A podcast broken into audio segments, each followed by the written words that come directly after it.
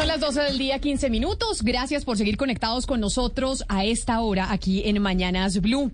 Un saludo muy especial a nuestros televidentes de la noche en Noticias Caracol Ahora, el primer canal digital de noticias en Colombia, que siempre se conectan a este tema central que tenemos el día de hoy y tiene que ver con la reunión que tuvieron ayer el padre de Ru en eh, representación de la Comisión de la Verdad con el expresidente Álvaro Uribe.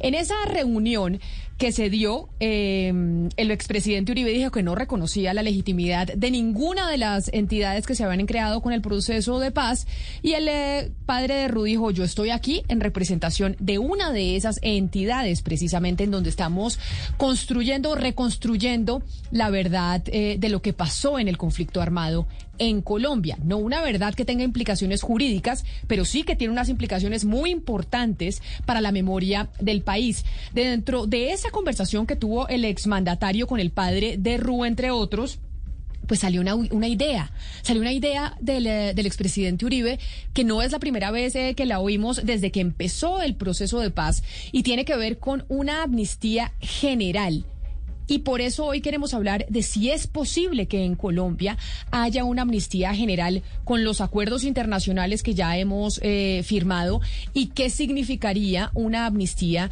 general en nuestro país en torno al conflicto armado. Escuchemos lo que dijo ayer el expresidente Álvaro Uribe precisamente sobre ese punto.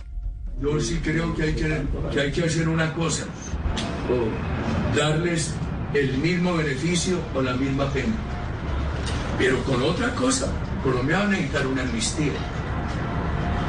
Anoche veía yo en un programa con la niña, ¿cómo se llama? Epa. Y volvían a comparar con el ladrón de bicicletas una con la otra. Sean esa niña, a mí me parece grave lo que esa niña hizo. Y no la conozco, y no la quiero juzgar, de darle con un martillo al Transmilenio. Pero también decían, ¿y por qué estos violadores de niños ni un día de cárcel y esta niña condenada? Este país de pronto va a necesitar una amnistía general, casi que un borrón y cuenta nueva.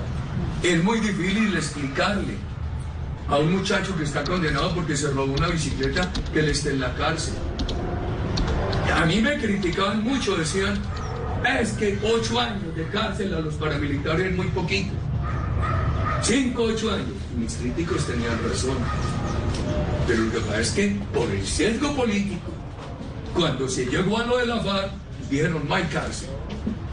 Yo creo que eso es muy desbalanceado. Yo pensaría que este país necesita una amnistía necesita autoridad. Una amnistía general es lo que cree el expresidente Álvaro Uribe que necesita Colombia. Eso fue lo que dijo ayer en ese encuentro con el padre de Ru.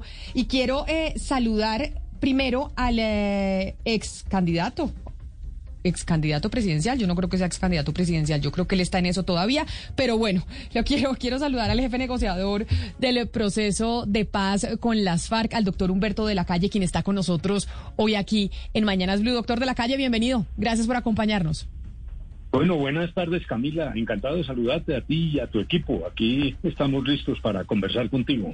Mire, doctor de la calle, quiero preguntarle sobre, como abogado y como experto en, en procesos de paz, eso que dijo el expresidente Uribe, que aquí en Colombia vamos a necesitar una amnistía completa para mucha gente, porque aquí dentro del conflicto armado ha habido mucha gente que ha estado involucrada. ¿Es posible jurídicamente? Nosotros podemos hacer eso. No es la primera vez que se habla de una amnistía general, pero ¿Colombia podría hacerlo?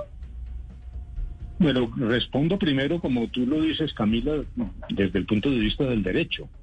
Eso es imposible en la situación actual del derecho internacional.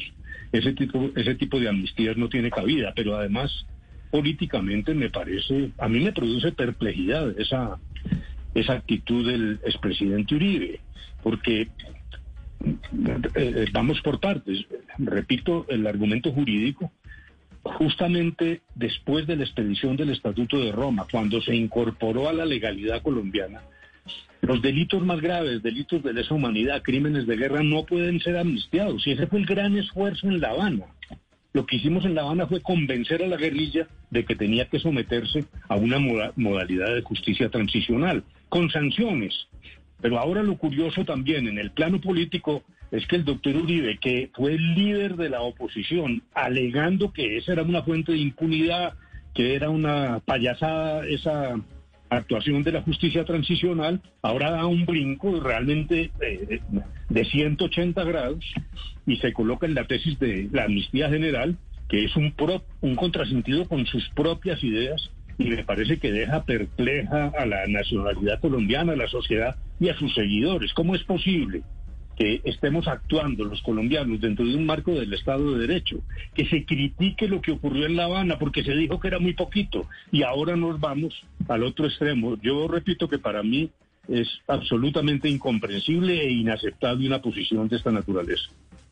Doctor de la calle, pero cuando uno escucha al expresidente Álvaro Uribe Vélez, de pronto lo que él quiere decir es que esta ilusión de que la justicia transicional va o está trayendo verdad, justicia y reparación, pues no se está viendo en Colombia en este momento y que las personas en la calle pues no entienden porque hasta ahora han pasado ya muchos años y los guerrilleros todavía no están, los ex guerrilleros aún no han pagado ni una un solo día de cárcel o no ha todavía, hemos tenido la sentencia final de la JEP, entonces ven esa promesa de que no iba haber impunidad como una promesa vacía. ¿Usted no cree que de pronto lo que falta es que se aceleren los procesos dentro de la JEP para que en el país no exista pues esa sensación de que en realidad estamos casi que en un proceso de amnistía disfrazado de justicia transicional?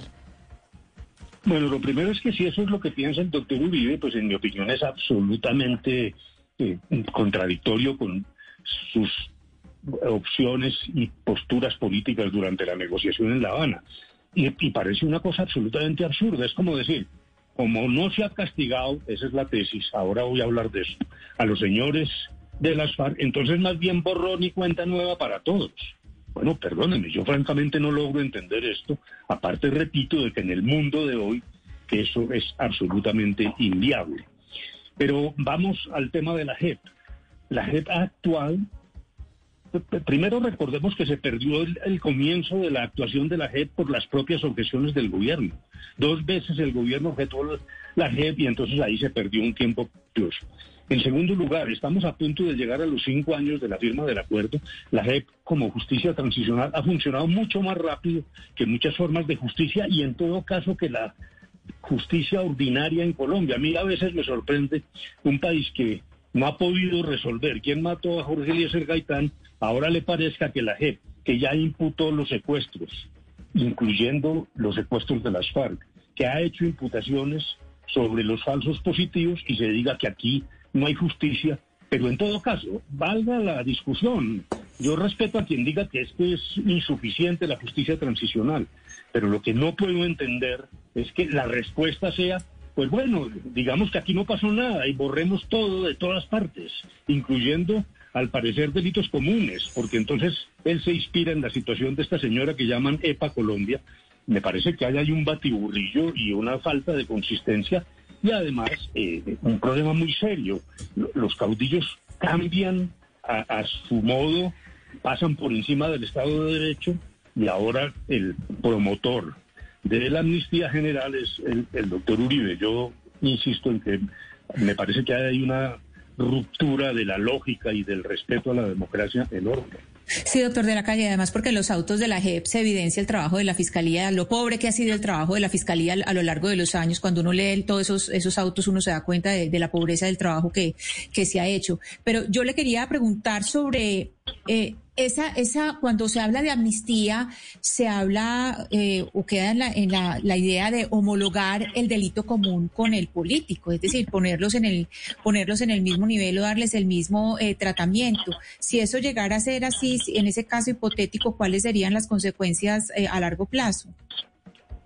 Lo primero es que esa situación que es inaceptable a la luz del derecho hoy, como ya lo he dicho, y solo recordemos el elemento central, el, Estatuto de Roma prohíbe la amnistía no para todos los delitos, sino para aquellos más graves, y eso implica que es obligación del Estado y de todos los estados firmantes del Estatuto de perseguir esos delitos. Esa fue la estructura que adoptamos en La Habana, que fue darle amnistía, llamémoslo a los soldados rasos, pero mantener una justicia con unas determinadas sanciones distintas a las ordinarias y ahí es donde está una primera fuente pues de discusión cuando se dice que las sanciones son muy leves.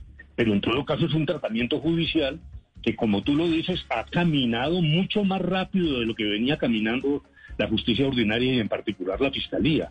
Eh, recordemos, por ejemplo, que las llamadas compulsas de copias frente a aquellos denominados terceros que vienen desde hace 15 años nunca se han movido en la fiscalía, que son producto de, las conversaciones con los paramilitares y el sometimiento de los paramilitares. Luego, en resumen, hoy es inviable y hipotéticamente permitiría, induciría la presencia de la Corte Penal Internacional frente a los crímenes más graves. Pero entonces lo que quiero repetir es que eh, para mí es inexplicable este cambio súbito. Yo, yo quisiera preguntarle a los seguidores del doctor Uribe, quienes votaron no en el plebiscito, que porque les parecía que eso de La Habana era muy laxo, ¿qué estarán pensando ahora de una amnistía, como quien dice, prácticamente abrir las cárceles, ¿no?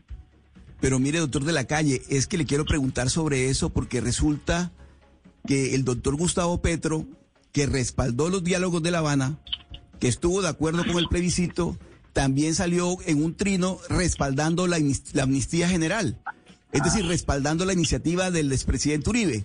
Entonces ya serían dos voces, una que estuvo en contra, que fue crítica de los diálogos de La Habana, la del doctor Uribe, y otro que eh, respaldó los diálogos de La Habana, que fue el doctor Petro. Ambos coinciden en la necesidad de la amnistía general.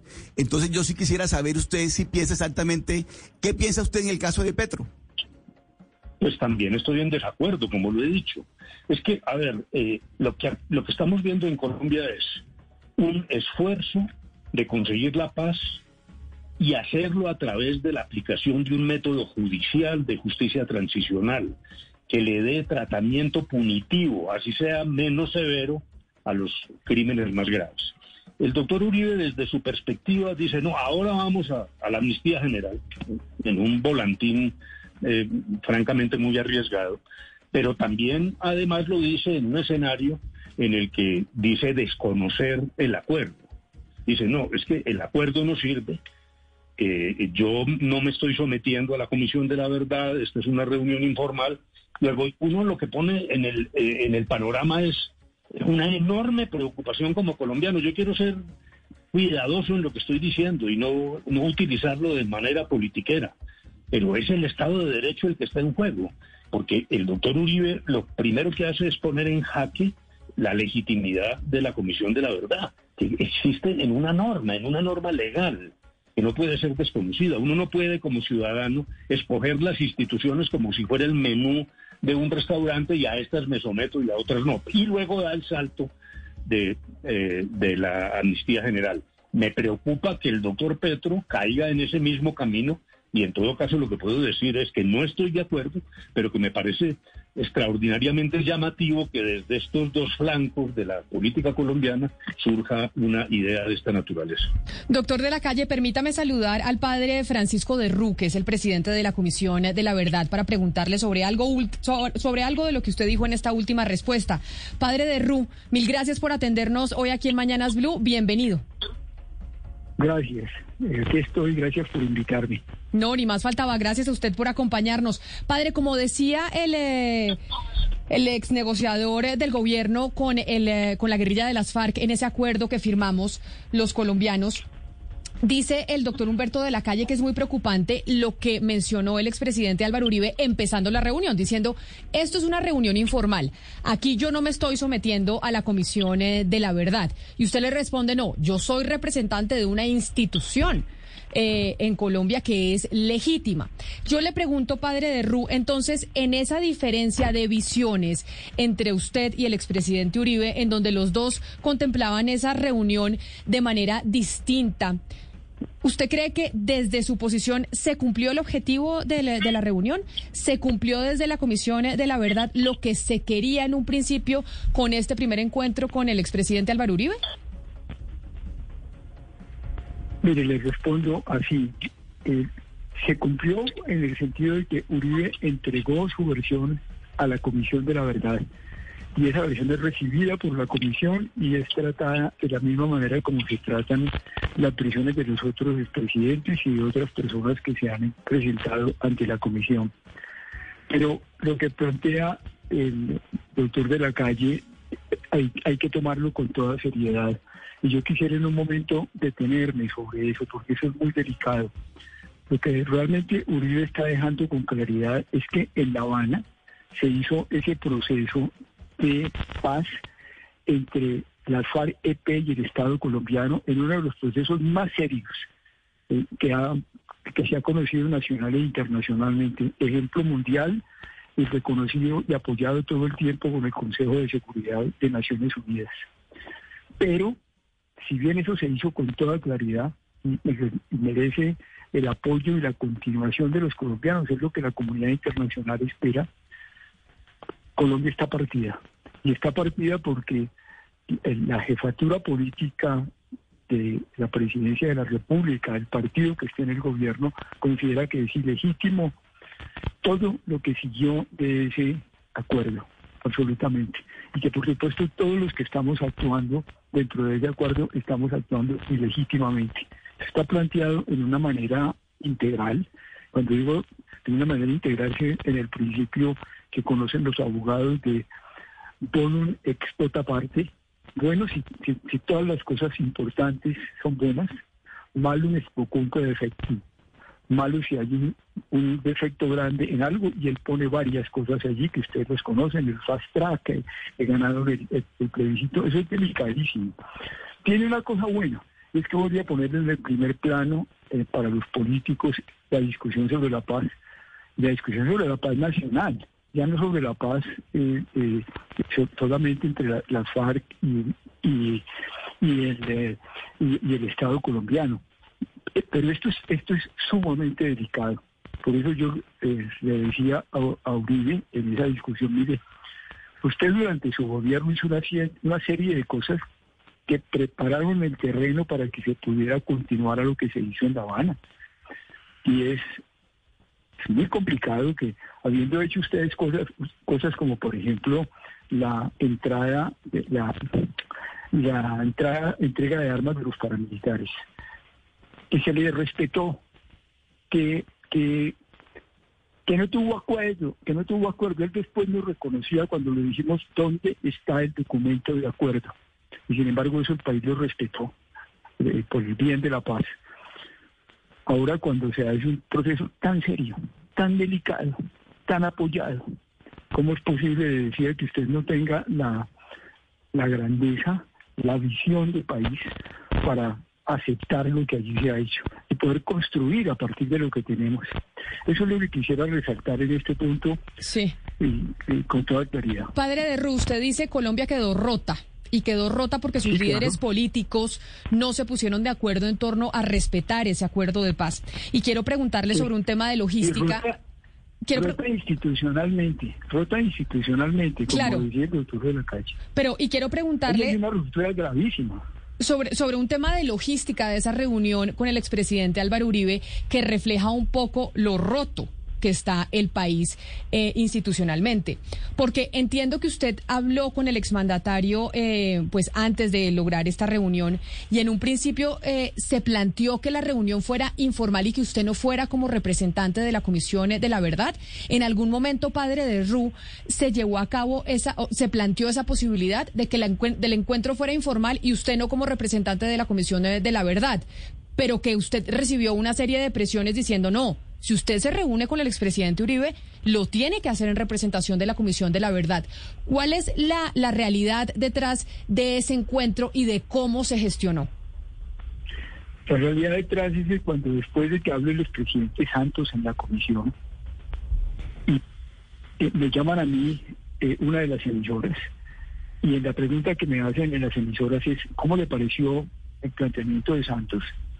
Yo pues respondo lo que siempre hago frente a estas cosas, es su punto de vista. Nosotros vamos, como hacemos con nosotros los presidentes y los demás testimonios que llegan, a subordinarlo a un análisis, a contrastarlo, eh, para en, la tarea de esclarecimiento en que estamos. Pero hay un par de cosas que me parecen muy importantes. Eh, Santos no solamente reconoció, pidió perdón por lo que había pasado con los falsos positivos, y expresó que el ejército de Colombia debía pedir perdón ante la comunidad nacional e internacional. Entonces la periodista le dice, ¿y usted no cree que Álvaro Uribe debería pedir perdón? Y yo digo, sí. Todo rato me llama Álvaro Uribe y entonces eh, tenemos una conversación larga que yo termino diciéndole, venga a la comisión de la verdad. Entonces él me dice, yo hablo con usted personalmente, pero yo no hablo con la comisión. Eso hace para que nosotros llevemos, para que yo lleve eso a una discusión con el plenario y con el pleno de los comisionados y en el pleno vemos con toda claridad, no. Ahí hay que llegar con toda la fuerza de la comisión institucional y lleva a que yo no voy solo, sino que voy con eh, con Lucía González y con Leiner Palacio como, como, como miembros de la comisión. Padre Ru, eh, es eh, pues cierto que ustedes no tienen, la Comisión de la Verdad no tiene ningún poder judicial, pero lo que se dice en la Comisión de la Verdad, así sea en estas condiciones eh, que propuso Álvaro Uribe, pues son verdades que son sometidas a un cotejo y contraste. hay otras audiencias que se están llevando. Hace unos minutos dijimos que, por ejemplo, alias Zeus está dando sus versiones, sus versiones en, en la JEP, está compareciendo en la por ejemplo, sobre la, masacre de Cajamarca que se mencionó en su conversación de ayer. ¿Usted por qué cree que de repente a Uribe, qué lectura hace usted después de esa conversación? ¿Por qué de repente a Uribe eh, se le ocurre proponer esa, eh, esa amnistía general? ¿Usted qué lee ahí después de la conversación? Ana, yo no sé, yo se lo preguntaría a él, pero no, no me quisiera meter en eso porque porque salía por otro lado en una cosa que no estábamos conversando. Yo sí hice un comentario sobre eso, pero en otro sentido, y es simplemente que veía que era una, una cosa que se traía pensada. Yo creo que eso no llegó espontáneamente, simplemente, sino que es una cosa que se puso pensada. Y sí, es que yo he sido capellán, de cárceles, Ana. Eh, durante 12 años fui capellán de la cárcel de Barranca Bermeja y yo conozco en detalle muchas cosas que pasan en las cárceles de Colombia, donde hay muchos casos, muchos, no estoy diciendo unos poquitos, de gente que está metida en una cárcel que no tiene cómo pagar un abogado, eh, eh, que está muy abandonada y que cuando uno se pone a comparar la situación en que están al lado de bandidos graves, que hicieron grandes acciones de corrupción o que cometieron grandes crímenes y se puede zafar con, eh, con 500 millones de pesos y rebajar la, la, pena a unos pocos meses. Hay unas cosas muy complicadas y que causa muchísimo sufrimiento en Colombia y que eso lo viven las miles de familias que cada sábado van a visitar a las personas que están en las cárceles. Me imagino que eso está por ahí y creo que hay un problema por resolver. Doctor de la calle, hay algo que es bastante paradójico de este proceso de, de sanación y de reconstrucción eh, que estamos viviendo en Colombia y es que la construcción de la verdad es necesaria para sanar y para reconstruir y para reconciliarnos, pero el proceso de construcción de esa verdad que está liderado por el padre de Ru, pues es lo más doloroso y lo más desgarrador y lo que más nos está separando en este momento. Esta propuesta de amnistía usted la ve como un intento de acabar con esa construcción de verdad, ya que pues en un proceso de amnistía no se necesita, como en la justicia transicional, alcanzar una verdad? ¿Usted lo ve como, como tratar de esconder, tratar de olvidar un poco, meter debajo del colchón todo lo que sucedió y lavarse las manos de las responsabilidades que cada cual tenga en este proceso? Sí, sí, yo lo creo, porque dijéramos que la tradición en Colombia, incluso desde el siglo XIX, era la de terminar todas las confrontaciones con el borrón y aquí no ha pasado nada y cada quien va para su casa. Así terminó la guerra de los mil días. La confrontación entre liberales y conservadores en el Frente Nacional terminó así. Lo que pasa es que a veces no tenemos suficiente perspicacia. Ahí no aparecieron víctimas ni nadie habló de ellas y la verdad nunca se escribió. Simplemente los líderes de los dos partidos dijeron, bueno, ya no más y aquí no ha pasado nada. Los problemas de despojo de tierras prácticamente quedaron sin solución y esa ha sido la tradición. Y eso es lo que no se puede repetir y en particular, repito, a partir del Estatuto de Roma. Me estoy refiriendo a los delitos relacionados con el conflicto y de mayor gravedad, crímenes de lesa humanidad y crímenes de guerra. Esto repito para que haya claridad de los oyentes. Sí puede haber amnistías, Y hay circunstancias como las que describe el padre de Ru en las cárceles, y eso hay que remediarlo. Pero la idea de una amnistía general es, y así lo interpreto, pues eh, aquí no ha pasado nada y lo mejor es que nos hagamos pasito. Yo sé que hay muchas personas que consideran que la verdad es como el veneno de la reconciliación, pero yo creo lo contrario, como lo cree el padre de Ru. Me parece que hoy en día es indiscutible desde la perspectiva de las víctimas.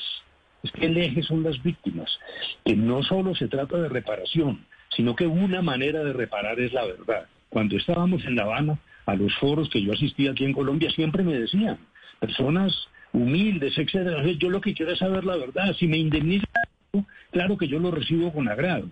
Pero, ¿qué fue lo que pasó con mi hijo o con mi esposo? Ese es un elemento de reparación enorme, de reconocimiento de la situación de las víctimas. Eso, eso no lo podemos barrer debajo de la alfombra. Me parece que es, repito, una, una propuesta inviable, en mi opinión descabellada, pero además un cambio súbito de un dirigente que tiene categoría histórica de expresidente de la República. Yo con mucho perdón, insisto en, no entender eso. Y me parece, como decíamos al principio, una especie de paradoja. Decir, bueno, como los señores de las FARC no están en la cárcel, entonces vámonos todos para afuera y cerremos este capítulo. Yo creo que ese no es el camino. Colombia debería meditarlo mejor. El camino es lo que se negoció en La Habana, que es una solución de amnistía para los rasos, para los soldados rasos, los delincuentes que no tienen la mayor responsabilidad, y una solución judicial de reparación, de pagar penas, que son alternativas, sí, pero le dan la cara a sus víctimas, y que además haya equivalencia en las sanciones para todos los victimarios, porque lo que está detrás de esta discusión después de cinco años también es como el deseo de sustraer, lamentablemente, a militares que cometieron desmanes a una justicia distinta, cuando lo que hay que hacer es acudir a la justicia para que esa justicia transicional decida sobre la responsabilidad de todos en circunstancias iguales. Yo tengo el recuerdo que alguna vez eh, el procurador general de aquel entonces dijo, no, es que lo que hay que hacer es meter a la cárcel 60 años a los señores de las FARC. Y yo le dije, bueno, desde la perspectiva de la paz eso lo podemos discutir, pero usted está dispuesto a que ese sea el tratamiento para todos. Es que la pregunta ética es esa. Está bien, entonces si la sociedad colombiana decide que eso es muy poquito, que irse a desminar no es suficiente o a reparar escuelas, pero el tratamiento para los otros responsables tiene que tener equivalencia, de lo contrario nunca habrá paz. La única manera de lograr la reconciliación es tener, como lo está haciendo la Comisión de la Verdad, una construcción histórica razonable, solvente, equitativa, prudente, y un camino que permita yo no digo que el perdón, porque habrá gentes que no van a perdonar. El perdón es una cosa personal, no es una cosa del Estado, pero sí reconciliarnos en el sentido de poder convivir con verdades así sean, verdades. Pero, pero quedémonos, hay, hay un punto hay un punto, doctor de la calle, donde quisiera que nos detuviéramos un poco, y es que la gente piensa que la verdad solamente es, bueno, para cotejar versiones o para compilar en memoria, pero es que la verdad dentro del acuerdo de paz también es una medida de reparación de las víctimas. Eh, yo, yo le quiero preguntar al padre de Ru si usted considera que eso que hizo ayer Álvaro Uribe es reparador. Si esa eh, esas respuestas que les dio a ustedes y ese eh, hablar sin pedir perdón, eh, eh, sin una reflexión, si eso sí es reparador o no cumple esa función reparadora. Ana Cristina, no, no cumple la función reparadora. Lo tengo que decir con toda claridad. Lo que a mí más me preocupa eh, es un diccionario como dices. Me preocupa de verdad porque yo siento una responsabilidad. Es la sensibilidad de las víctimas y la manera como las víctimas puedan recibir un, encuentro como esos, que, para nosotros y para mí eh, tenía la importancia muy seria de poderle llegar completamente al otro lado, porque es la adversariedad total hacia lo que nosotros estamos haciendo, para garantizar que se sepa que a la comisión se le pidió que hablara con todo el mundo y lo hacemos.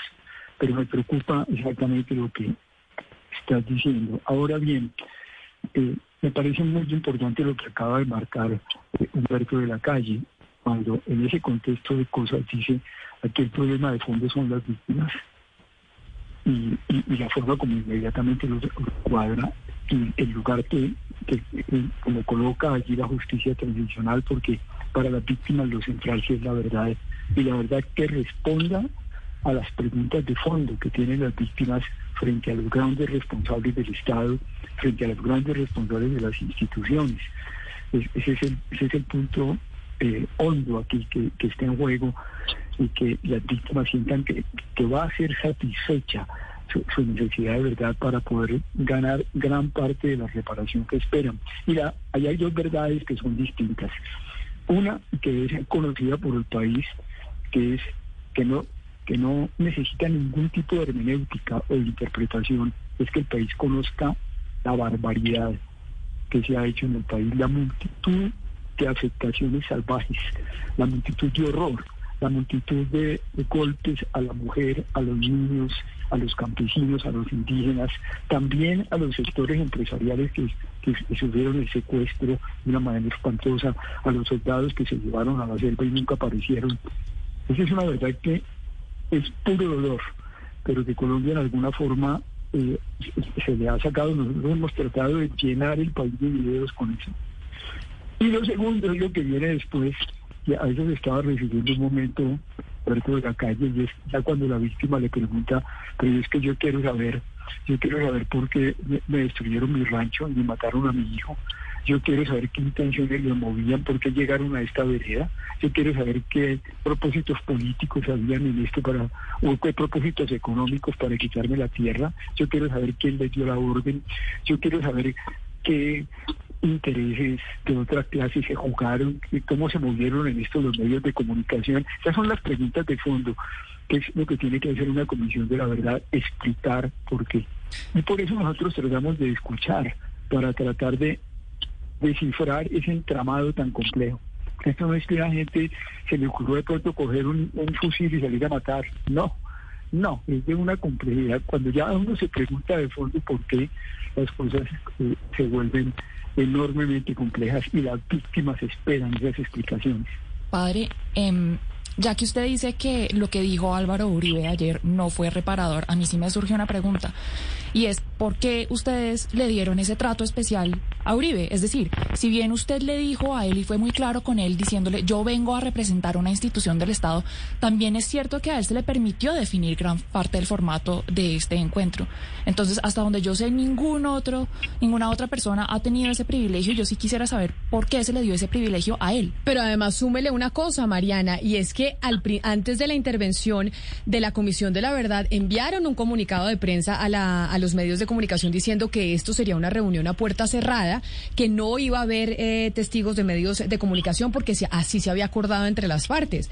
Y después salió el expresidente Uribe poniendo un trino diciendo que él a través de su cuenta en, tu, en, en YouTube iba a transmitir el encuentro y él fue el que manejó eh, la grabación y toda la transmisión de ese, de ese mismo encuentro, padre. Entonces uno sí dice, ¿por qué razón se dejó que el exmandatario manejara toda esa reunión? Eh, gracias por la pregunta y quiero decirles, efectivamente, cuando llegamos a empezar las cosas, habíamos convenido que las dos partes, cada uno llevaba su grabación. Desafortunadamente, entre otras, el sistema de nosotros no funcionó, hubo que pegarse al sistema de ellos, eh, lo cual era eh, complicado porque crea, por supuesto, el manejo del escenario inmediatamente se hace distinto, los planos que se toman para la conversación. Eso es cierto. Y en segundo lugar, si quiero decirlo con toda franqueza, eso es responsabilidad mía. Al llegar ahí eh, y ver que se había decidido por parte del expresidente Uribe que la conversación saliera a través de las redes de él. Nosotros, y eso es responsabilidad mía, yo preferí seguir adelante. Entonces, hacer que también nuestra red entrara y entrara desde nuestros canales propios. Después al rato en la conversación me di cuenta que el canal de nosotros no estaba funcionando, pero que era necesario. Sí, padre, pero Pero no solamente el formato y la forma como, digamos, se grabó y la postura del expresidente manejando, digamos, la conversación detrás de su escritorio, así como yo mando aquí, sino también eh, vimos al hijo del exmandatario gritarle a una eh, comisionada, la señora Lucía González, eh, y uno se pregunta si estos espacios eh, pues no están revictimizando a las víctimas de cierta manera, porque en la medida en que uno pierde el control de los espacios y uno es una víctima y está mirando eso y uno mira a Tomás Uribe decir groserías gritando a una comisionada que de pronto, pues, por sus trinos, de pronto no debería haber estado ahí, y uno mira el manejo del espacio y uno dice, este proceso de construcción de verdad que ya es lo suficientemente traumático, no puede estar generando más daño por no haber sido manejado como ha debido ser, de pronto, padre. Lo reconozco. ¿Para qué vamos a, discutir eso? Lo reconozco. Fue una falta de, respeto lo que hizo eh, uno de los hijos de Uribe y fue una falta de respeto lo que hizo Uribe en un momento con, con Lucía González y yo se lo reclamé y le dije, se lo dije y entonces él cambia y, ya se, refiere a, a Lucía y le pide a Lucía que exprese lo que va a decir, acepto que pasó eso.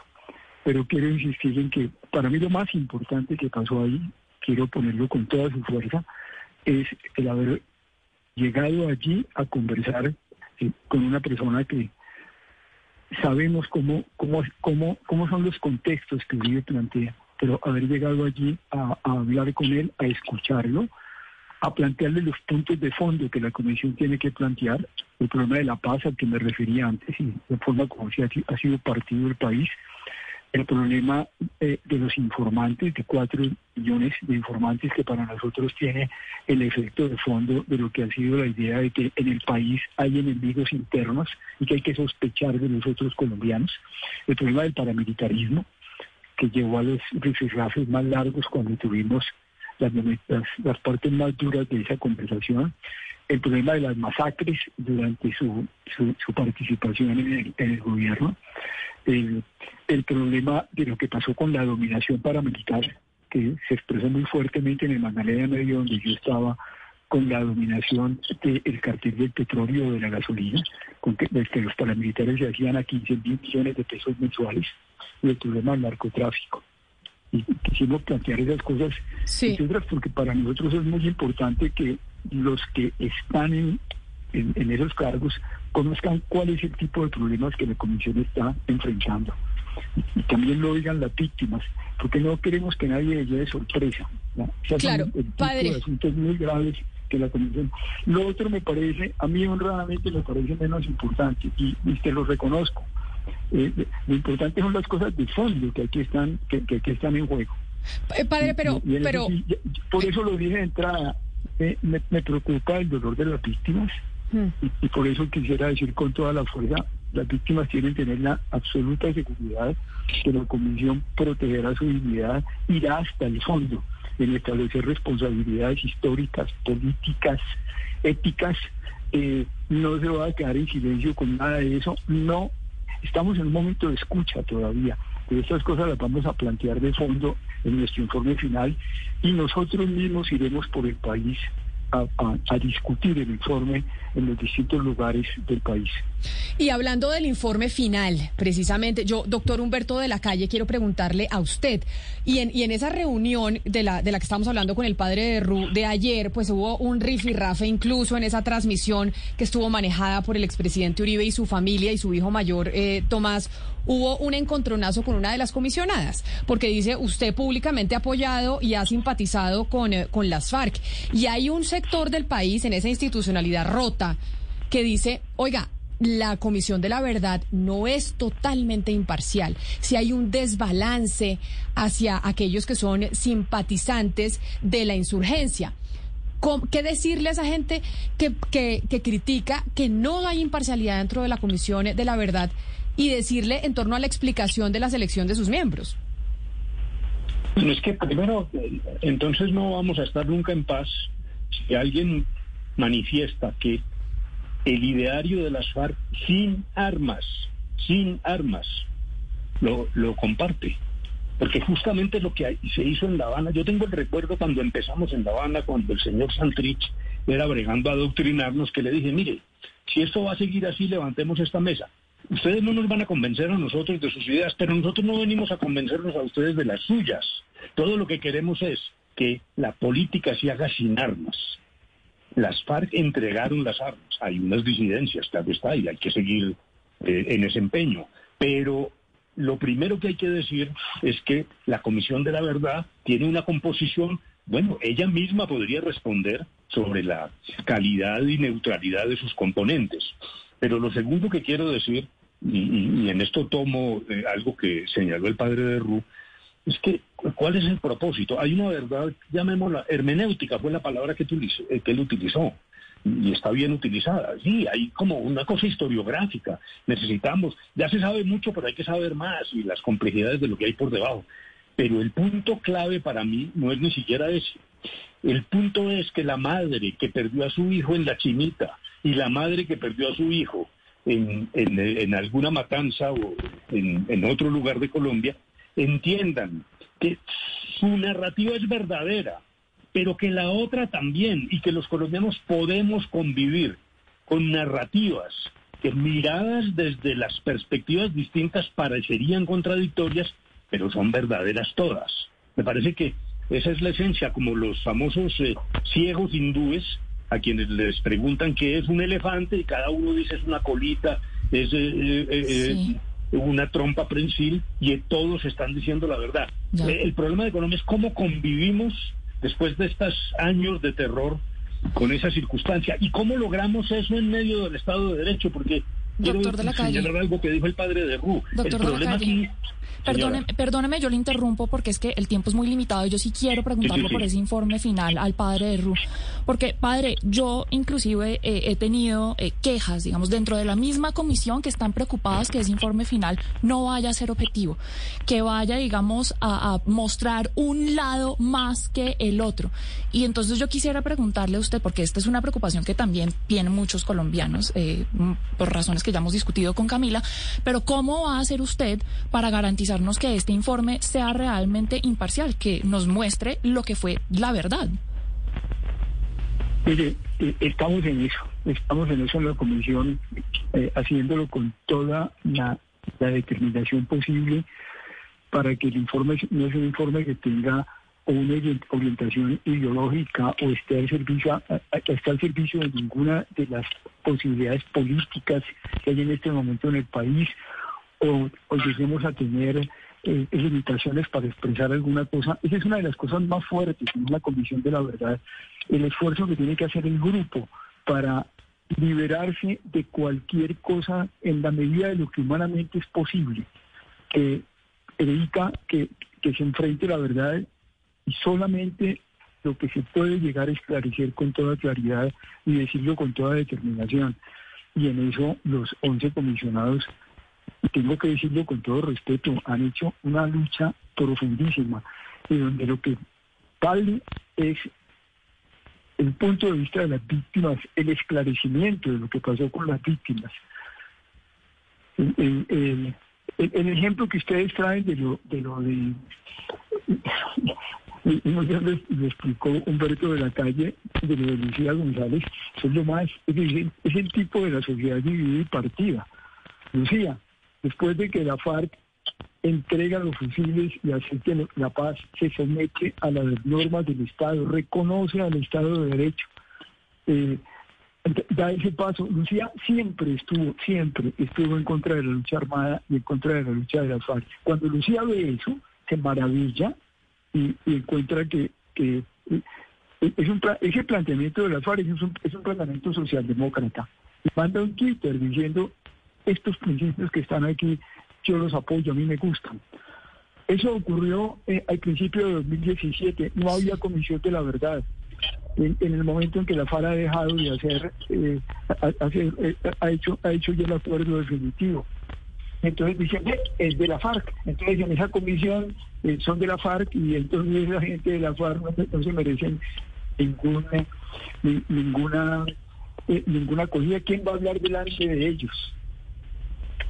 Pues como, como yo, como les decía mi compañera Mariana, eh, padre de Ru y doctor Humberto de la Calle, el tiempo es limitado y ya se nos, se nos acaba el tiempo porque llegan nuestros compañeros de Meridiano Blue, pero yo sí quiero agradecerles a los dos por haber estado aquí con nosotros, hablando de ese importante encuentro que se dio ayer, que si bien hay cosas que salieron mal, que si bien el expresidente Álvaro Uribe manejó la transmisión y el padre de Ru, como nos lo dijo eh, en esta entrevista, asume la responsabilidad lograr un encuentro con el exmandatario que ha dicho no reconoce ninguna de las instituciones que surgieron con el proceso de paz, lograr ese, ese encuentro con el padre de Ru, pues al final sí termina siendo muy importante e histórico para el país. A los dos. Mil gracias por haber estado hoy aquí con nosotros en Mayanas Blue. Muy valioso eh, haber podido contar con sus intervenciones. Hasta aquí llegamos eh, nosotros y ya llegan nuestros compañeros de Meridiano.